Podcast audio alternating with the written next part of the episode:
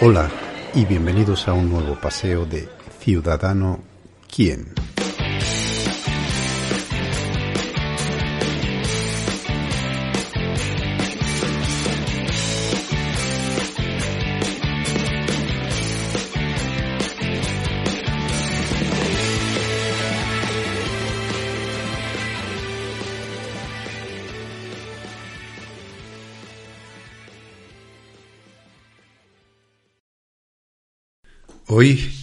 Ciudadano Quién tenemos como invitado a un fotógrafo de formación autodidacta. Eh, como, bueno, como por otra parte tantísimos que hay de su generación de formación autodidacta, entre los que me incluyo, aunque soy un poquillo más joven que él. Juan Manuel Díaz Burgos. Eh, a pesar de que, bueno, él tiene afición por la fotografía desde, desde la infancia, eh, no toma contacto con ella hasta más o menos los 24 años. Eh, Juan Manuel es un enamorado de Latinoamérica, como yo. Y aunque ha viajado por prácticamente toda ella, sin duda su, su relación más especial es con Cuba y con Santo Domingo, que han sido lugares claves eh, en su obra. Tiene una obra inmensa. Hay varios que a mí me llaman la atención especialmente, por ejemplo, Malecón de La Habana o Trópico de Cáncer, y de ellos nos hablará hoy también. Y todos, bueno, todos ellos, todos sus, sus proyectos, todos sus libros tienen una visión muy particular de Latinoamérica. Es sin duda un extraordinario fotógrafo que se ha ganado a pulso el puesto de referencia que tiene hoy día.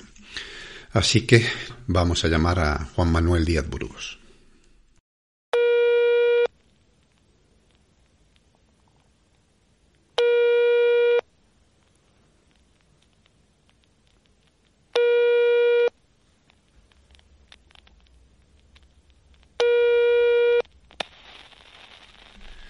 Bueno, ya sí, ya está por aquí. Juan Manuel, buenos días. Veo que te has puesto unos auriculares para hablar con nosotros. ¿Se me escucha bien? Perfecto, perfectamente. ¿Y tú a mí me escuchas? Sí, sí, perfecto. Estupendo, pues estamos los dos sintonizados. Eh, Juan Manuel, ¿cómo llevas tú estos días de confinamiento? Pues mira, eh, si te digo que lo estoy llevando, como a decir bien, sería excesivo por mi parte, ¿no? Pero si te digo mal, tampoco me ajustaría a la realidad. Eh, lo estoy aprovechando y lo estoy aprovechando para hacer algo. Estoy haciendo varias cosas. Llevo del orden de cuatro o cinco proyectos enredados, eh, algunos ya con 12 o 13 años, y, me está valiendo para poner en, en orden una serie de cosas. Y, y una de ellas, la principal, que espero terminarla ya este fin de semana, es una, una cuestión eh, para mí sentimental. Se trata de que yo tengo cuatro nietos. A los dos primeros, que tienen ya diez años, pues evidentemente te podrás imaginar que le he hecho un seguimiento de fotos y tienen miles y miles de fotos cada uno.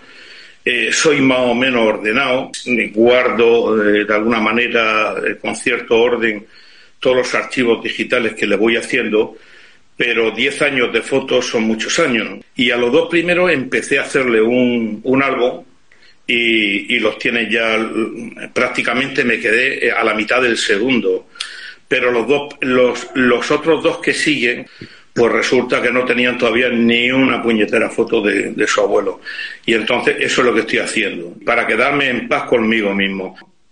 Y entonces dedicarlo a empezar a tocar uno de los proyectos que llevo cinco años trabajando en la investigación nada más y que sé, sé cómo lo quiero desarrollar, pero todavía no lo he desarrollado. Es más, me faltan por hacer fotos, pero eso no me importa. Tengo que ir a Marruecos, hacer una foto en concreto para el proyecto. Es un, es un trabajo, eh, es un proyecto que fotográficamente a mí como tal como fotógrafo realmente no es el proyecto donde yo más se me puede ver a mí como fotógrafo, porque es un proyecto más de investigación y es recuperar la memoria, es un, trabajo sobre la memoria, y la memoria en concreto de, de mi abuelo, que falleció en el año 40 y que falleció sin saberlo ni siquiera mi madre ni mi abuela, se fueron de este mundo sin saber ni siquiera dónde estaban sus restos. Ya, ya os podréis imaginar de qué va el tema.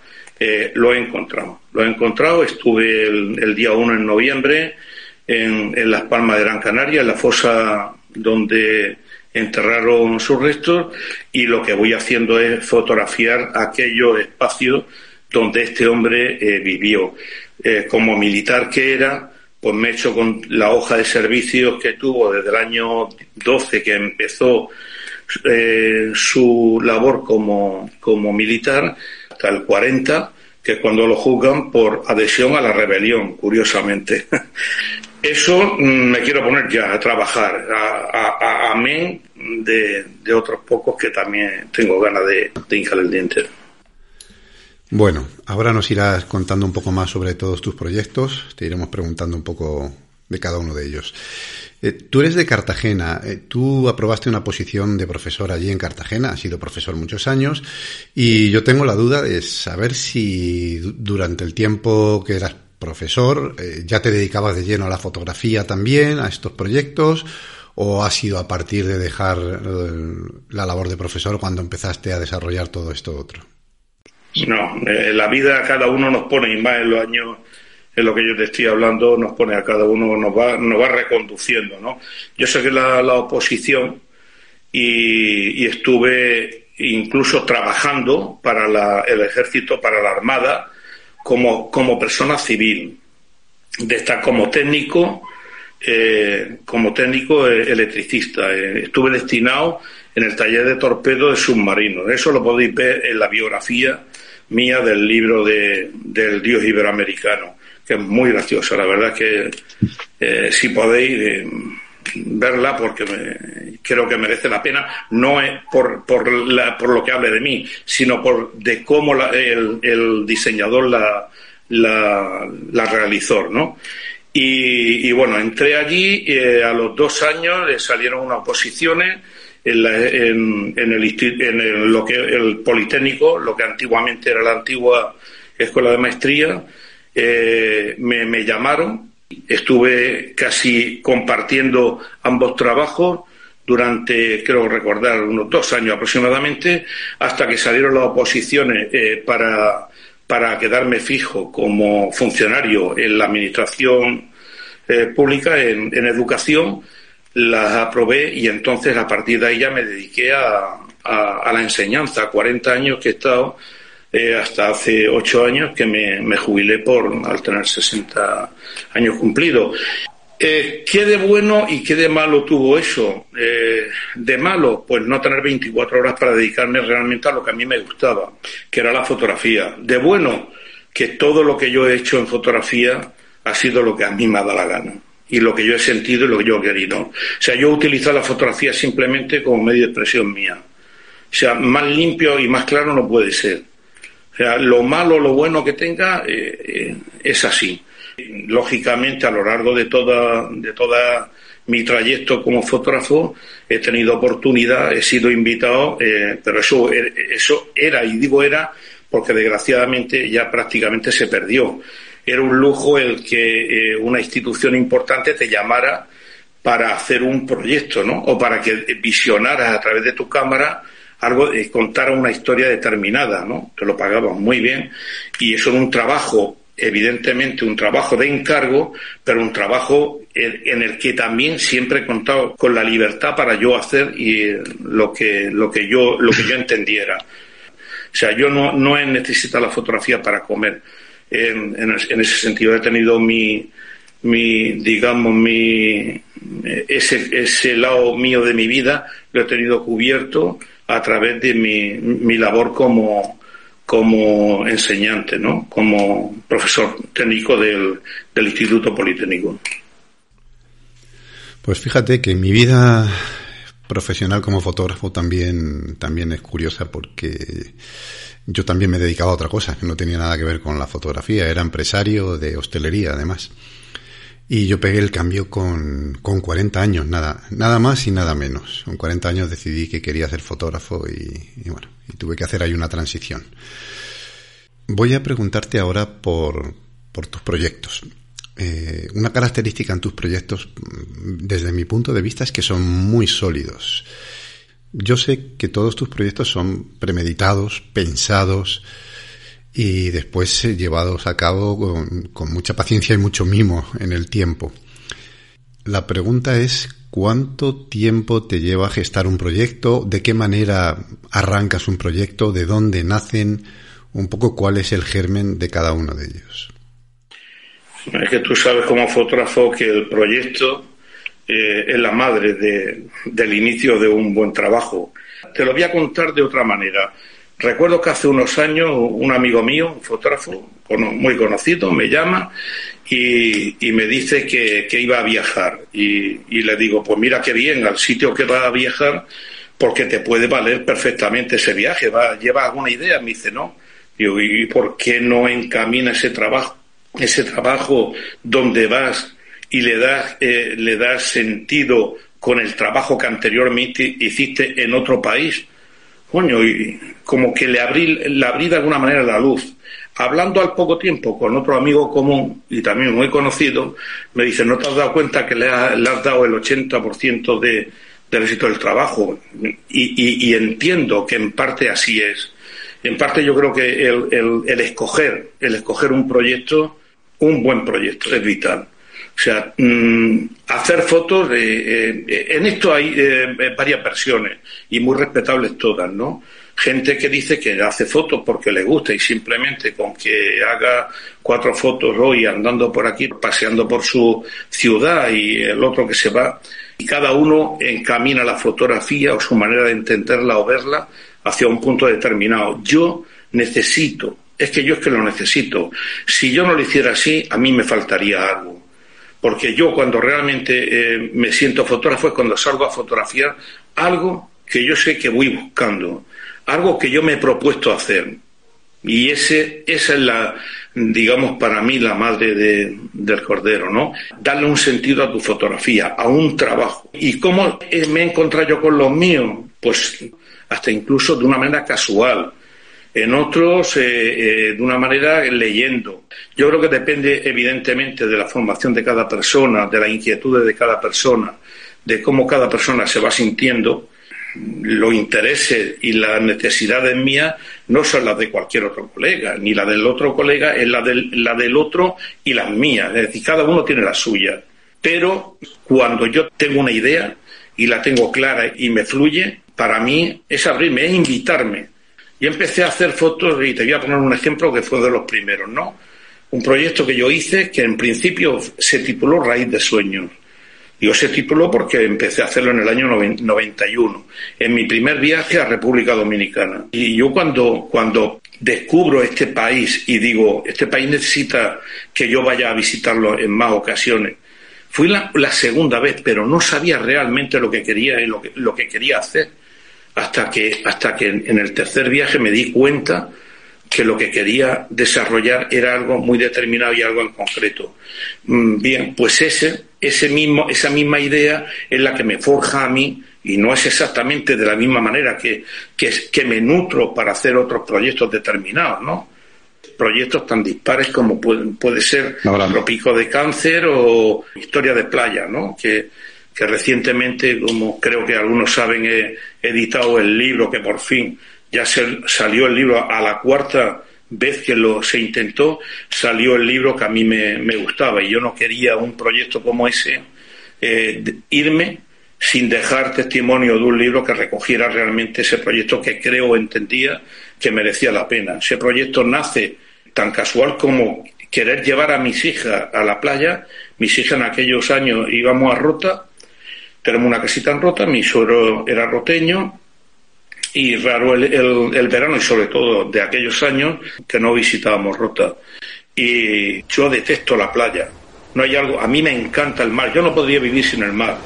Nací a unos 300, 400 metros del, del mar Mediterráneo y, y vivo en un, en un sitio donde si me subo a la terraza veo un trozo de, de ese Mediterráneo tan bonito y necesito de vez en cuando irme a la bocana del puerto de Cartagena a respirar humedad yo lo necesito, pero la playa, lo que es la playa en sí, yo no puedo entender. Como la gente se puede tirar, rebozarse en arena y, poner, y solearse. A mí no, no me gusta. Y yo dije, bueno, tenía que llevar a mi hija a la playa. Solución, ¿por qué no te llevas la, la cámara? y, te entretienes haciendo fotos. Y así es como surge Historias de Playa. Y además como un reto, porque en aquel momento yo, digamos que las coordenadas en las que yo me movía eran absolutamente dispares a, lo que representó en aquel momento Historia de Playa para mí. Paso universal, cámara pobre, fotos, muchas de ellas movidas, torcidas, cuando yo toda mi vida había estado trabajando con una Hasselblad intentando ser un exquisito a la hora de los positivos en blanco y negro, investigando reveladores, investigando viradores y tirándome horas y horas y horas, miles de horas en el laboratorio para intentar mejorar la, calidad de, de, mis retratos, ¿no? Entonces, aquello sí fue un detonante para mí. Y eso es el principio de todo aquello fue exclusivamente el tener que llevar mis hijas a la playa. Siempre hay un, motivo por el cual te lleva a, un, a idear un proyecto. Ojo, que idearlo está muy bien, desarrollarlo el tiempo lo dirá. Eh, en la historia de playa fueron seis, seis veranos, lo que me tiré para hacer el trabajo. No hay que tener nunca prisa. Se sabe cuándo se empieza. Uno de mis grandes trabajos, que todavía no se ha visto absolutamente nada, llevo 13 años yendo al sitio y ahí está todavía. Y llego al punto que no sé seguramente me moriré y nadie lo va a querer hacer porque va a ser tendría que ser un proyecto muy muy costoso me temo. Y estos proyectos empiezas uno y acabas otro están abiertos son complementarios unos con otros o son proyectos completamente independientes bueno no me lo planteo no me lo planteo. Si yo me planteara que tiene que ser complementario uno puede ser complementario y el otro diferente. ¿Qué es lo que une a todos mis proyectos? Sí. Lo que une a todos mis proyectos, ahí sí te puedo decir yo que son eh, complementarios. Y lo que le une a todo es un tema, que es el trabajo, mi obsesión por el género humano. Tocar el tema humano es lo que me gusta. Y creo que quien conoce mi obra eh, es evidente. Y todos los trabajos que yo he hecho, siempre el ser humano es el, punto, el objetivo principal de, mi obra. Yo me tengo por un fotógrafo humanista. En ese punto coincidimos también, Juan Manuel. Toda, toda mi obra gira en torno a, a la figura humana, como sabes, como retratista, tanto en estudio como, como en exteriores, porque el retrato de calle también me gusta muchísimo. Y como viajo mucho sobre todo Latinoamérica, allí el retrato de calle, bueno, es espectacular. Eh, Juan Manuel, em, tienes una serie espectacular, preciosa, que se llama Trópico de Cáncer, una serie a color maravillosa. Pero la mayor parte de tu fotografía se hace en blanco y negro, ¿verdad? La mía se hace en blanco y negro al principio hasta, hasta no hace tanto tiempo. Mira, sencillamente hasta la entrada del digital.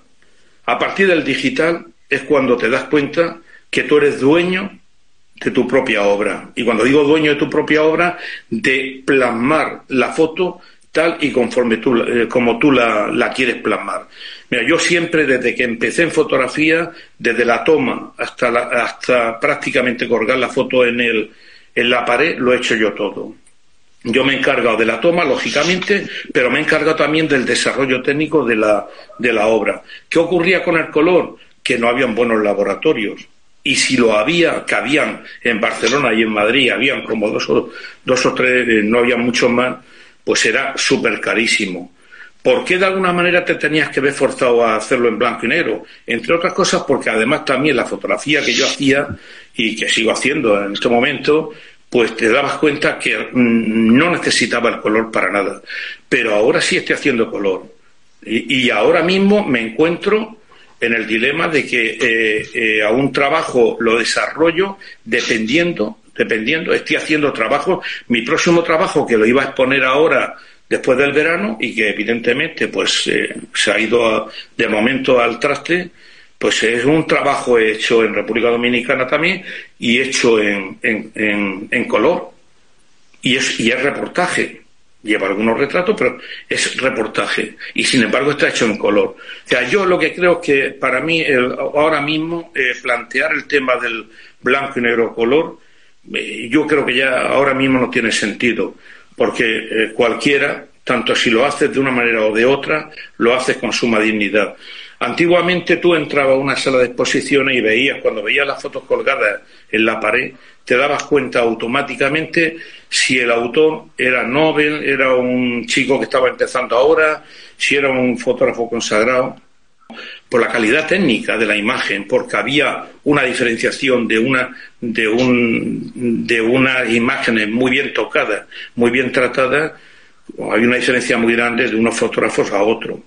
Pero hoy en día, hoy en día, si cualquier chaval de estos que empieza ahora, lo que tocan el, lo tocan de maravilla, demasiado para mí demasiado. Algunas veces yo creo que se va un poco a la cabeza y es el no haber pasado por lo que se llama el laboratorio químico, que eso forma mucho. Y cualquiera que haya pasado y haya tirado muchas horas quemando eh, hiposulfito y quemando químicos y horas y debajo de una luz inactínica roja, eh, sabe muy bien lo que digo. Entonces, ¿el laboratorio siempre te lo has trabajado tú? Incluso cuando tenías que hacer eh, copias grandes o muchas para, para las exposiciones. Sí. En primer lugar, que cuando yo hacía mi exposición al principio, cuando eh, tú veías una foto de 30 40, eh, se empezaba a catalogar ya como mural. ¿Entiendes? Te digo porque es que, eh, bueno, eh, ahora eh, es evidente que quien la tiene más grande es el que más, el que mejor la hace. No, eh, el tamaño en aquel momento no importaba, importaba la calidad. Tú ibas a ver una exposición de la Escuela de Madrid, de la Escuela de la Palangana, o yo cambiaba fotos con, con Cualladó y nos cambiamos, y yo, pues mira, precisamente detrás mía es curioso, tengo, tengo una foto de Gabriel y la foto que me manda Gabriel pues es dentro de un papel de 24-30 o 30-40 aprovechando el máximo. Pero hacer ya un 40-50 era, era una odisea y un 50-60 se, con el tiempo se fue haciendo. Es decir, que, que no importaba tanto el tamaño como la calidad de la, de la imagen.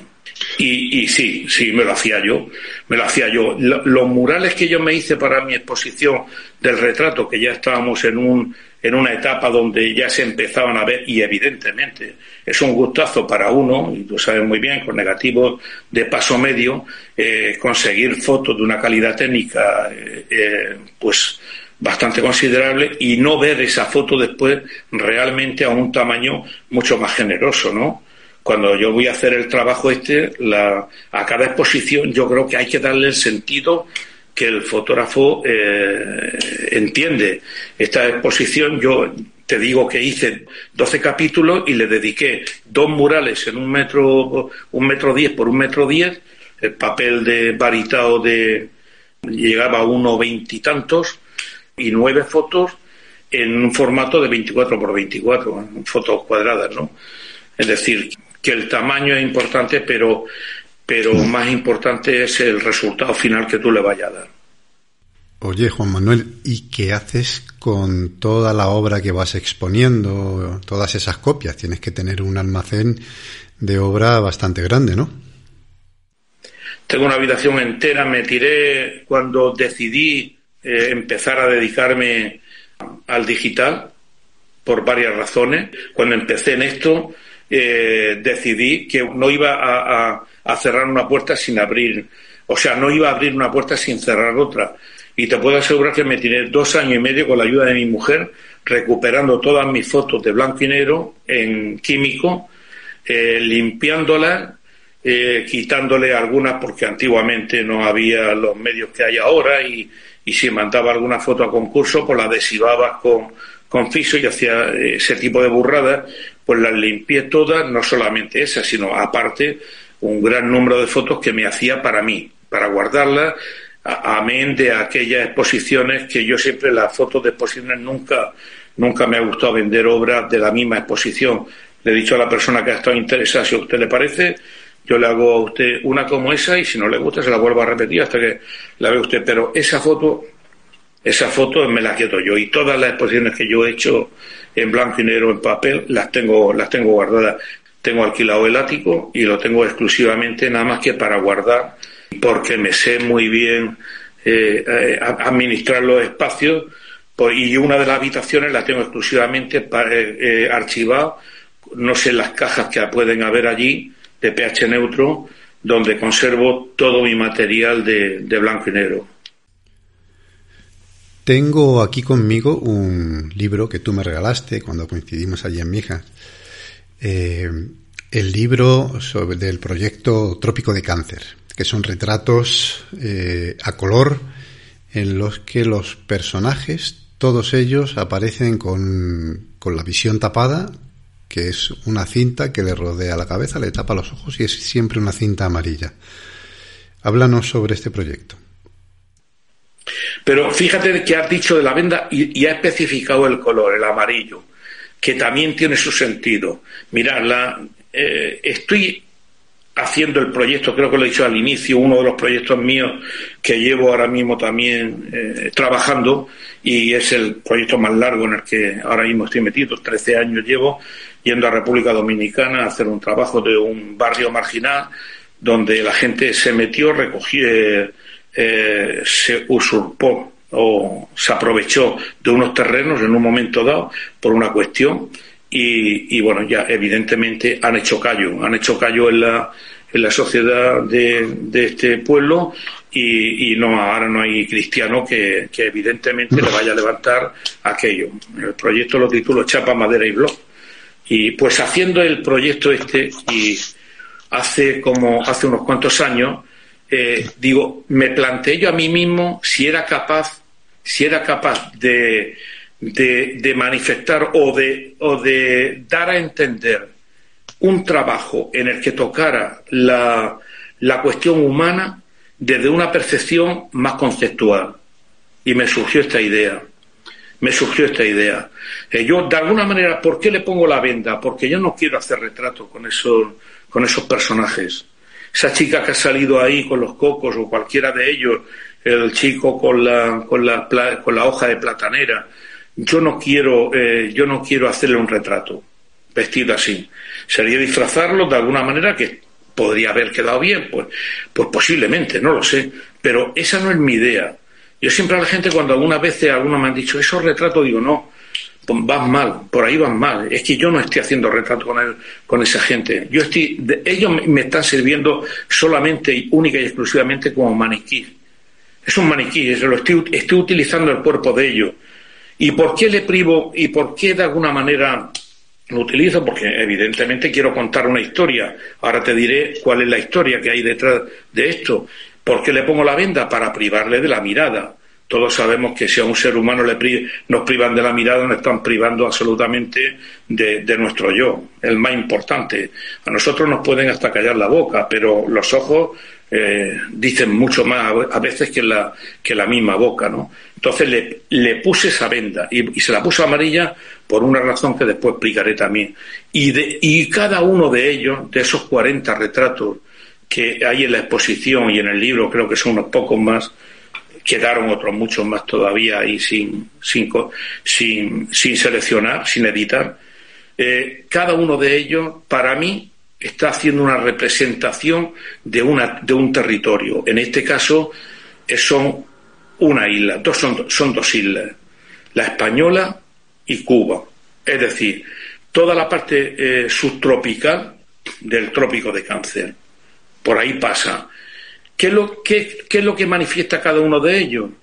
Una idea, un concepto de cómo yo interpreto, cómo el fotógrafo en este caso interpreta a cada uno de, estos personajes. Y cada uno, ¿qué es lo que representa? En la platanera, pues signo de vida, signo de alimentación. O sea, no se puede entender el trópico sin, sin el cultivo del plátano, como sin el cultivo del café.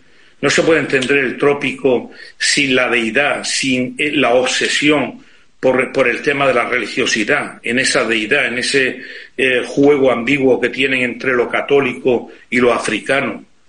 Pues ahí lo represento, con el Señor, con el pollo, haciendo un bautizo de sangre en mitad de la playa, en una especie de vudú que hacen los haitianos, eh, o ese Señor vestido de blanco con un puro, esa elegancia que siempre ha tenido eh, esta gente por el vestir, porque no habrán tenido ese, eh, no habrán tenido a lo mejor ni siquiera a lo mejor posiblemente para comer en ese día, pero seguro que como son unos zapatos de charol y un, y un traje blanco, un terno blanco, ahí se cogen su puro y se van a, exhibirse, ¿no?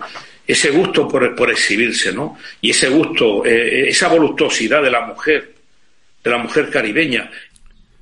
Espera un momento. Hay una foto que me llama mucho la atención, que es un señor que está sentado en una silla bajo un letrero y aparte de llevar la venda amarilla, tiene una pistola en la mano.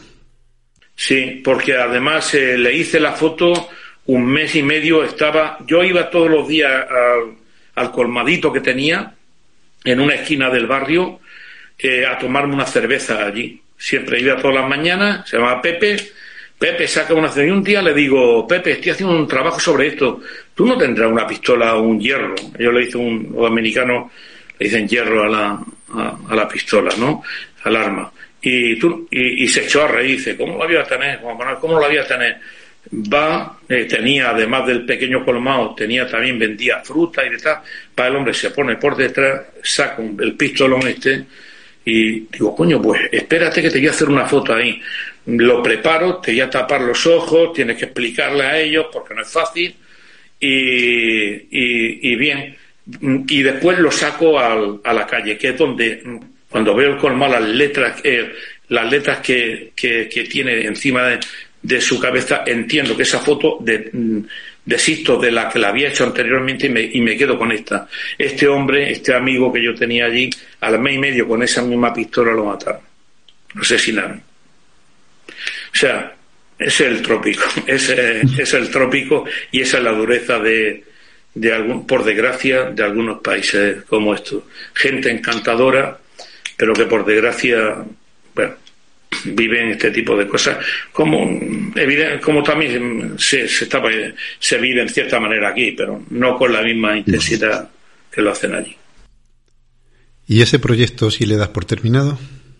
Sí, sí, sí, sí, sí. Lo di por terminado en el momento que yo, una vez que ya hago un libro, ya listo, se cerró. A no ser que yo quiera contar otra historia, pero yo cuando di, yo hay una, hay una cosa, eh, cuando yo doy por cerrado un proyecto es cuando me recojo un día, me voy al, a la casa donde vivo o a, a, la pensión donde me alojo y cuando llego mmm, miro lo que, lo que ese día y, y me digo y me planteo, hasta aquí hemos llegado y hasta aquí hemos llegado. Y ya listo. Ya, fíjate hasta, hasta el punto, mira, mi primer trabajo en Cuba, país al que quiero eh, por encima de todas las cosas, y sobre todo más que al país, a una ciudad, La Habana. Recuerdo que cuando estuve haciendo Malecón de La Habana, me tiré tres años, tres, tres veranos. Vivía en el Malecón, yo no me iba del Malecón. Yo vivía en el Malecón todos los años, las tres, los tres viajes que estuve para hacer el trabajo del malecón, fue en el año 95, ojo, en pleno periodo especial. Eh, cuando el último día que yo, eh, en el tercer año, que yo llego al, a la casa donde me estaba alojando y veo que llevaba un carrete, había tirado un carrete y medio, yo no podía, sabía que yo no podía aportar ni una imagen más allá de lo que había hecho, lo di por cerrado. Y he estado créetelo, Pepe, he estado del orden de, pues yo que sé, la cantidad de años yendo a La, Habana, a La Habana a continuar con otros proyectos y siempre bordeaba para no pisar el malecón. Ahora lo hago, ahora lo hago. Porque me daba un sentimiento enorme que pudiera hacer una foto y no haberla metido en, el libro. El libro ya estuvo hecho, el libro se, se vendió del tirón, el editor no hubo un muy buen rollo con él he dejado de ver un montón de, libros y, bueno, conservo cuatro ejemplares que lo guardo como oro en paño, está absolutamente ya más que agotado. Es decir, que yo los, trabajos los termino de una manera, eh, yo creo que por agotamiento. ¿Libros publicados? ¿Cuántos? No lo he contado, pero de autor, solamente de autor, yo creo que soy, no sé si eso es una virtud o es un defecto, no lo sé, y me da igual. No, no me lo tomo ni como una cosa ni como la otra. Simplemente eh, yo entiendo que para mí, eh, yo ¿cuántas veces me han invitado a exponer? Y yo, pues con mucha educación, he, dicho, ¿y para qué? ¿Para qué? Cuando realmente si exponer es una cosa efímera, que la ve más o menos gente y ahí queda todo. Pero un libro no, un libro no. Un libro, la persona que se gastó un dinero en un libro, por pequeño que sea, yo sé que se lo va a querer y lo va a ver y lo va a leer. No solamente esa persona, porque yo cuando publico un libro, lo, que, lo primero que hago es apartar un número determinado para hacerlo llegar a, a diferentes centros de eh, bibliotecas y museos importantes. Con lo cual yo sé que ese trabajo mío va a estar. Es posible que a lo mejor dentro de 50 años alguien se tope con aquel trabajo y, lo vea, ¿no? Para mí la publicación es indispensable. Yo no doy a conocer un trabajo mío sino por delante, si no se me, si no se, se hace un libro. Y eso, eh, esto que origina, pues que yo creo que son del orden de, de, de 12 a 15 proyectos. Cuando publicas un libro y alguien lo compra y se lo lleva y lo pone en su biblioteca, has entrado en su casa, ya te quedas con él en su familia, ese libro queda ahí para siempre. Es una manera, como digo, de entrar en, en las casas de estas personas a las que les gusta tu obra. Aparte de fotografiar y exponer y publicar libros, eh, también has comisariado. Sí, también, también he comisariado. He estado trabajando seis años como director del Centro Histórico Fotográfico de la región de Murcia y, he tenido una relación muy estrecha con la fotografía histórica también. Eh, estuve, y eso me lo dio en el año 90, que fuimos Juan Manuel Castro, Castro Prieto y yo a Perú a positivar la obra del gran maestro Martín Chambi, en un Perú absolutamente loco y, muy, y, muy peligroso en aquel momento, con un sendero luminoso poniendo bombas, y nos desplazamos eh, los dos con un laboratorio entero porque había una crisis ya no, no solamente social, sino también económica brutal, que no había absolutamente de nada. Nos desplazamos al, al, laboratorio que tenía Julita Chambi, una de las hijas de, de Martín Chambi, a positivar la obra. Eh, fue en dos ocasiones. Eh, reencontrarte, eso fue un lujo un lujo que a mí, a Juan mí, mm, lo hemos hablado cantidad de veces los dos, nos cambió absolutamente la vida. Nos cambió la manera en todo, de, de mirar la fotografía, de ver y de entender la fotografía. De, fue una experiencia brutal, absolutamente brutal. Mira si he tenido experiencia a lo largo de todo mi trayecto en la fotografía y, y, y, y por suerte muy bonita y muy agradable, pero sin lugar a duda esa como fue la primera tan, tan fuerte que, que, nos marcó, nos marcó de, y eso, una de las condicionantes que me puso es entender la fotografía, entenderla, y entenderla no solamente por los ojos de quienes quieren que entendamos la fotografía, la historia, y me refiero, cuando digo a la fotografía me refiero a la historia de la fotografía, sino entenderla bajo los los ojos míos propios de, que yo sepa seleccionar cuáles son aquellos. Eh, evidentemente nadie puede decir no a, los grandes maestros de la fotografía, pero la historia la escriben los vencedores, no, no, no nos engañemos. ¿Cuántos españoles hay en la historia de la fotografía? Y yo me pregunto, ¿y no había españoles que pudieran estar en la historia de la fotografía? Claro que lo había, hombre. Si cuando Martín Chambi estaba haciendo lo que estaba haciendo, ¿entiendes? Pues eh, eh, eso se, se, casaba prácticamente con parte de la escuela alemana, ¿entiendes? Hay un gran fotógrafo alemán que, que, era, que era uña y carne de lo, de lo, que, de lo que él hacía. Y, y, sin embargo, se tuvo que esperar a que se hiciera la gran exposición de él para que se le abriera hasta el MoMA, a Martín Chambi, a un quechua perdido ahí en, en, una ciudad como Cusco, en Perú. Pues eh, al igual te puedo garantizar que existe con nuestra fotografía. Hemos sido tan Quijote en este país, eh, somos un país de Quijote que valoramos, y a mí me parece muy bien que lo que venga de fuera se tenga que valorar, lo que, se, lo que realmente merece la pena, pero que valoremos también lo nuestro, coño. Y, y por desgracia muchas veces no se ha valorado. Y hemos tenido unos fotógrafos tremendos, tremendo, tremendo. Y, y de eso es cuando me dicen a mí, ¿quién ha sido tu maestro? Queda muy bonito decir un fotógrafo alemán y a ser posible que no lo, que no lo conozca nadie, ¿no? Pues yo soy tan, tan pueblerino que digo Catalá Roca, para mí uno de ellos, Guayadó es otro de ellos, Paco Gómez me enseñó a ver otro tipo de fotografía, otro tipo de imagen. Y entonces dice, joder, estamos aquí, claro que me gusta, ¿cómo no me va a gustar Robert Frank? ¿Cómo no me va a gustar Irwin Penn? Claro, yo tengo a a los grandes maestros, pero, chicos, valoremos también lo nuestro. Bueno, pero eso ocurría y sigue ocurriendo hoy día, y no solo en España. Hay, hay en muchos países eh, grandísimos fotógrafos que, que pasan desapercibidos, porque, bueno, parece que algunos países estamos destinados a pasar más desapercibidos. Y, mira, un inciso solamente para terminar el tema. Cuando estuve como director del Centro eh, Histórico Fotográfico de, de aquí de esta región, eh, fue a raíz de una exposición que hizo una antológica sobre la historia. Se me ofreció hacer una historia de la fotografía en la región de Murcia. Y yo dije, lo primero que dije que no, que no, que no, que no. Yo, porque yo me conocía, porque cada vez que se había hecho algo era sacar cuatro fotos, cuatro postales de Casaú, de aquí de Cartagena, cuatro fotos de Almagro de Murcia del siglo XIX y cuatro fotos de Menchón de Lorca. Y ahí acababa la exposición, la antología de la fotografía murciana. Y yo decía, no, en esta tierra tiene que haber fotógrafos. Y lo hay, y yo conocía algunos, pero me recorrí todos los pueblos, uno por uno. Y por eso dije que no. Y al final me tocó la fibra, la fibra sensible, dice, hombre, me dice la directora Isabel Tejeda, una gran amiga mía, dice, de manera que tú vas, haces este trabajo sobre fotografía histórica en Perú, en Cuba, en República Dominicana y no lo va a hacer aquí en tu tierra.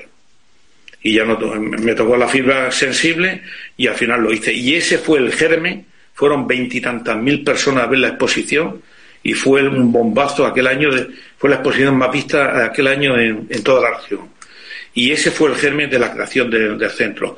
Pues uno de, los, uno de los que tuvo la culpa fue un fotógrafo del siglo XIX eh, empieza a hacer obra a partir de, de 1870 y finales eh, del 80, vamos a quedarnos en los 80.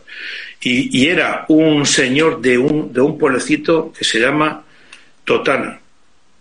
Bueno, pues este hombre hace, hace una, me encuentro con, con, la, con una nieta de él, una señora ya muy mayor que todavía vive y que, a la que le tengo un cariño muy especial. Y cuando me enseña una foto en, en, papel plástico, químico, y veo aquello, aquellas postales en mi mano, digo, señora, pero usted cómo, cómo, de dónde ha sacado esto? Dice, ay, pues del negativo. Y digo, ¿que usted tiene estos negativos? Y cuando vi lo que tenía, bueno, el patrimonio se lo compró, estando yo de director, se compró y es patrimonio ahora mismo de, de, esta, de esta región. Y su foto y su nombre, Fernando Navarro, han pasado a la historia de la fotografía y abre el libro de Publio López Montejar, el último que hizo sobre la historia de la fotografía en, en España. Una foto de él, de unos difuntos, eh, a finales del 19. Eso para mí es un orgullo, evidente. Por supuesto que sí. Eh, hay un dicho universal eh, que dice que nadie es profeta en su tierra y la verdad es que en casi todos los lugares es muy cierto. Sin embargo, por lo que estoy oyendo, tú sí que eres un profeta en tu tierra. Bueno, sí, si dijera que no mentiría. Si dijera que no mentiría, es absurdo, no puedo decirlo. Si me considero en ese sentido, sí, eh, me, siento querido por mucha gente. Evidentemente, eh, pasar por la vida y no tener enemigos es decir que no has vivido la vida. Y yo sí te puedo decir que la he vivido, porque cada uno tiene su cruz y tiene también su, su cara, ¿no? En este caso, eh, yo siempre digo que sí. Eh, hay cosas, hay momentos que puede ocurrir ciertas cosas, claro, evidentemente, pero mm, no, yo ahora mismo no puedo decir que yo no sea creer mi tierra, me han dado, me han agasajado con homenajes, eh, me han dado tres premios muy importantes aquí en la, en la provincia, en el ámbito cultural y en el ámbito social y, y, y bueno, y yo sé que cuando llego a un sitio la gente por lo menos me respeta y eso para mí es una gran satisfacción, ¿no? Pues Juanma, muchísimas gracias. Me ha encantado volver a hablar contigo.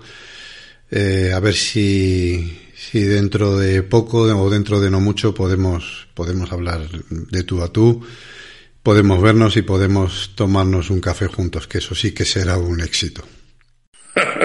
un éxito. Muchas gracias a ti y a todos Muchísimas gracias. escuchando. Gracias. Chao. Pues hasta aquí la vida y la obra de este gran fotógrafo y, gran amigo que es eh, Juan Manuel Díaz Burgos. Gracias por estar ahí, gracias por escucharnos y hasta un nuevo paseo con Ciudadano Quién.